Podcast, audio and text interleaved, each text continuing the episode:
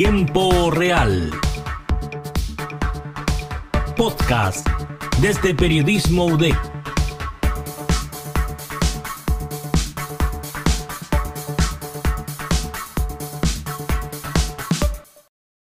De la madre del hijo sacrificado. La PDI creó el grupo de análisis e intervención antisectas, el que se dedica al análisis del fenómeno sectario en Chile. por Antares de la Luz sus seguidores en Coyiguay un día de noviembre del en año abril de 2007, la policía encontró un cuerpo ilegalmente exhumado, enterrado en una parcela en los alrededores se encuentran. Hay una forma legal de trabajar con las sectas porque, a ver, si no son peligrosas, nos tendrían que llamar la atención, tendríamos que eh, reaccionar de alguna manera como sociedad. Mira. El motivo que nos reúne es mayor a nosotros mismos. Hay algo que nos está moviendo hacia a formar este pueblo, porque nosotros queremos formar un pueblo. Buenas tardes, bienvenidos y bienvenidas a un nuevo episodio del podcast de Tiempo Real. Soy Javiera Zárate y les invito a sumergirse conmigo al extraño e interesante mundo de las sectas y su funcionamiento en Chile.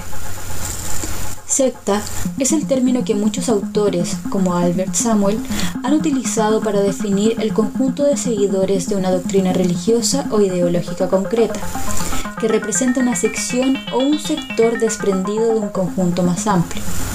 Está presente en el entendimiento de lo que es una secta, la ruptura, división y que se desprenda de la generalidad de creencias religiosas presentes en el mundo tal como plantea María Dolores Vargas, investigadora de la Universidad de Alicante, los postulados que tienen estos grupos no varían enormemente, teniendo como denominador común el ofrecer una visión catastrófica y negativa de la sociedad actual, instando así el aislamiento social del grupo, al presentar la sociedad como un ente corrupto, pecaminoso y sin buenos ideales religiosos.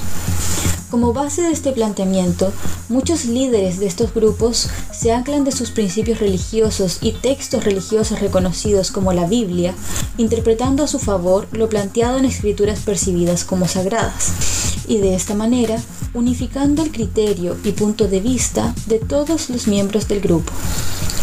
Las personas que se ven atraídas y finalmente forman parte de estas sectas y grupos de tendencia de pensamiento, muchas veces extremista y conservadora, tienen su razón en la necesidad del ser humano de creer en algo.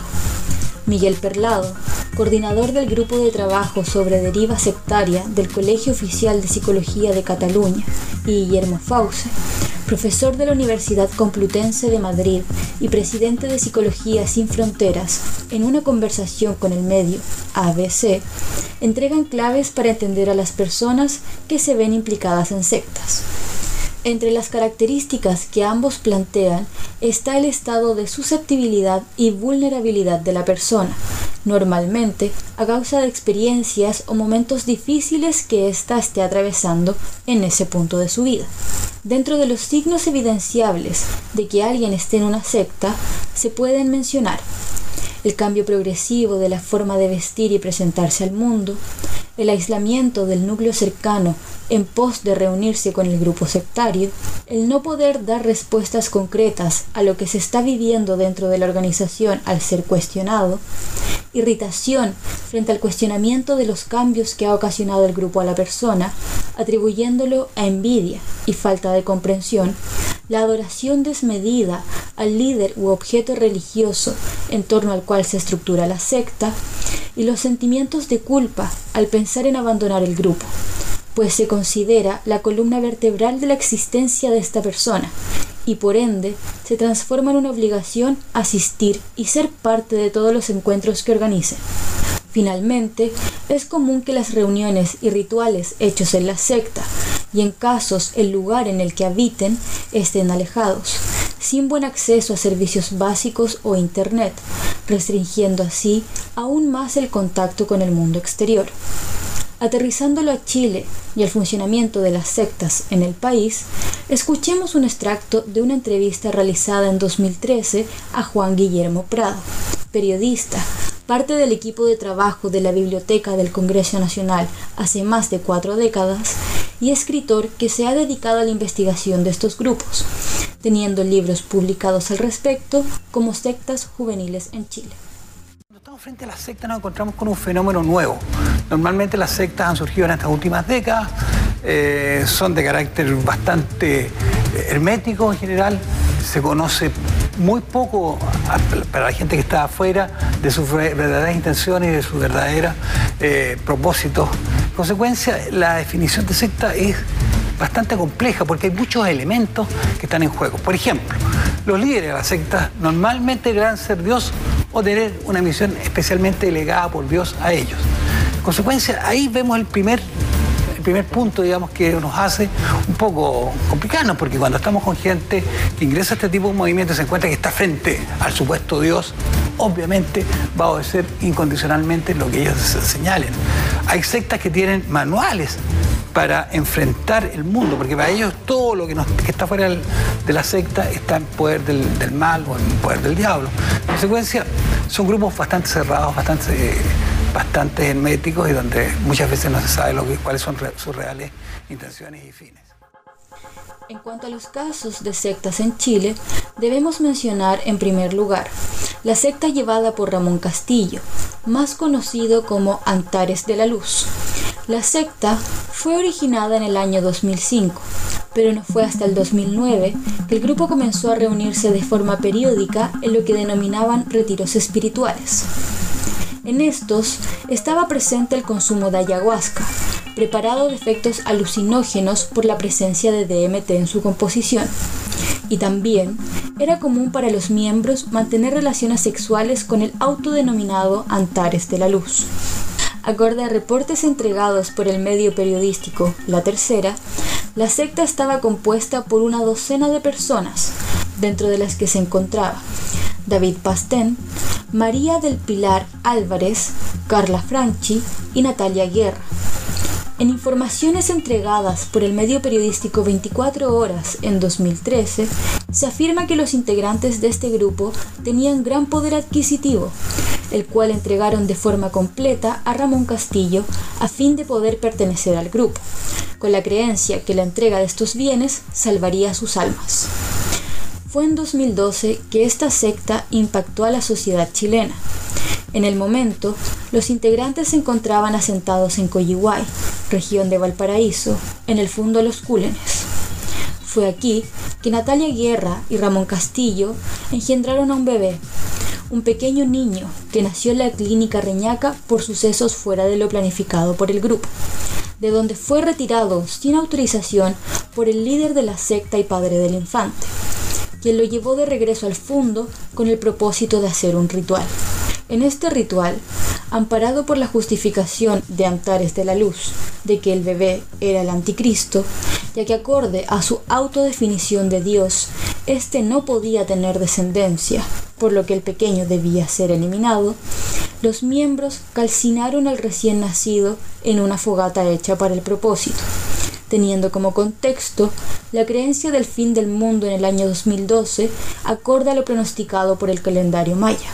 La denuncia del caso fue hecha por la hermana de una de las integrantes de la secta, quien dio alerta a la policía de investigaciones sobre los movimientos del grupo. Así, PDI se trasladó al fondo donde se encontraron los restos calcinados del infante y se le imputaron los cargos a los responsables. Frente a esto, Antares de la Luz escapó a la justicia, refugiándose en Cusco, Perú, en donde el 1 de mayo de 2013 se suicidó al verse acorralado por la justicia chilena, peruana y ecuatoriana. El resto de los miembros fueron condenados. Natalia Guerra, la madre del menor, fue sentenciada a cinco años sin beneficios por delito de parricidio, mismo tiempo que le fue asignado a Pablo Undurraga, mano derecha de Ramón Castillo. David Pastén, Carla Franchi, María del Pilar Álvarez, Carolina Vargas y Josefina López fueron sentenciados a tres años de prisión en calidad de cómplices del crimen, pena que pudieron cumplir en libertad vigilada. Este caso, reconocido en el país por la morbosidad y crueldad de los actos llevados por el grupo, no es el único que ha ocurrido en Chile fue en las cercanías de la región metropolitana, en un predio de Pirque, donde desde el año 2004 comenzó a operar la secta denominada Comunidad Ecológica Cristiana de Pirque. eran aproximadamente 30 personas, dirigidas por Paola Olchese y Roberto Stack, que en ese entonces eran pareja. Acorde a lo reportado por la tercera, los miembros vivían aislados en torno a la oración, consumiendo solo los alimentos que ellos preparaban y rechazaban la idea de llevar a sus hijos e hijas al consultorio o la escuela. Todo esto acorda a su propósito de emular a las primeras comunidades cristianas, tal como afirmaba Roberto Stack en 2008. Dentro de las creencias que pregonaban, decían que Satanás se acercaba y que Dios les entregaba instrucciones sobre cómo actuar. Esto le confería gran poder a Paola Olchese, quien entraba en trances en donde encarnaba a una divinidad llamada el Señor. Durante estos episodios presentaba una voz masculina, cambiaba su postura y daba órdenes a los integrantes. Las acciones del grupo fueron develadas a la luz pública en 2007. Los acontecimientos que llevaron a esto parten con el embarazo de Jocelyn Rivas de 28 años, quien quedó embarazada de Nathaniel Requena, siendo ambos miembros del grupo. El embarazo de Rivas transcurrió con normalidad hasta el 25 de enero de 2007, cuando dio luz a una niña llamada Purísima. Esto en el mismo predio de Pirque sin ningún tipo de atención médica, siendo asistida por Paola Olchese. Posterior al parto, Jocelyn Rivas comenzó a debilitarse, falleciendo el 11 de abril. Según el informe entregado por el Servicio Médico Legal, la causa del fallecimiento fue por una enfermedad a la sangre, la cual hubiera sido evitada con atención médica oportuna. Posterior al fallecimiento de Rivas, estuvo nueve días sin ser enterrada por órdenes de Olchese, quien les ordenó esperar a que resucitara. Una vez que la policía comenzó a investigar, llegaron el día 28 de abril de 2007 al sitio en Pirque, encontrando el cuerpo enterrado de Jocelyn Rivas y arrestando a los involucrados. Paola Olchese fue declarada inimputable por razones de salud mental, afirmándose que tenía delirios mesiánicos. Respecto a los otros miembros, en 2008 el fiscal Patricio Vergara presentó un requerimiento para condenar a los imputados por la muerte de Rivas, su pareja Nathaniel Requena y Roberto Stack, el otro líder del grupo. Se calificó la muerte de Rivas como una falta de omisión de socorro, y se pidió una multa de cuatro unidades tributarias mensuales de siglas UTM, equivalente a 150 mil pesos chilenos en 2008 y 208 mil pesos chilenos aproximadamente en 2021. Junto a esto, se solicitó 300 días de presidio para Requena y Stack por inhumación ilegal. Pese a lo conocido del caso, este no fue el último grupo fundado por Paola Alchese, quien protagonizó otro suceso en 2012 en las cercanías de Atacama, en donde había fundado otra secta. Fue descubierta por un accidente incendiario en que sus dos hijos sufrieron quemaduras graves, perdiendo por esto la custodia de ambos. Luego, en 2016, Paola Olchese fue noticia de nuevo, al ser denunciada por el Instituto Chileno de Seguridad Ciudadana y los parlamentarios Daniel Farcas y Gabriel Silver por someter a trabajos forzados a menores de edad en un nuevo grupo sectario que había formado las cercanías de Copiapó. Las denuncias recopiladas por el instituto contaban con testimonios de padres y abuelos de los menores, quienes también formaban parte de esta comunidad del mismo nombre, Comunidad Ecológica Cristiana quienes junto a la denuncia de trabajos forzados a menores, relataron también que el Chese había asistido otro parto sin brindar otro tipo de atención médica, en donde la madre del infante resultó gravemente herida. Por lo anterior, el 19 de febrero de 2016 fue ordenado por la Corte de Apelaciones que la secta restituyera la propiedad en que habitaban a su dueña original, Ana del Tránsito Bordones. Resultan impactantes las acciones de agrupaciones sectarias, sabiendo en concreto que no son algo ajeno, ya que existen en todo el mundo y todos los lugares, posiblemente en este mismo instante. ya que como vimos en los casos anteriores, son situaciones límites y de crimen las que llevan a estos grupos y sus actos a la luz.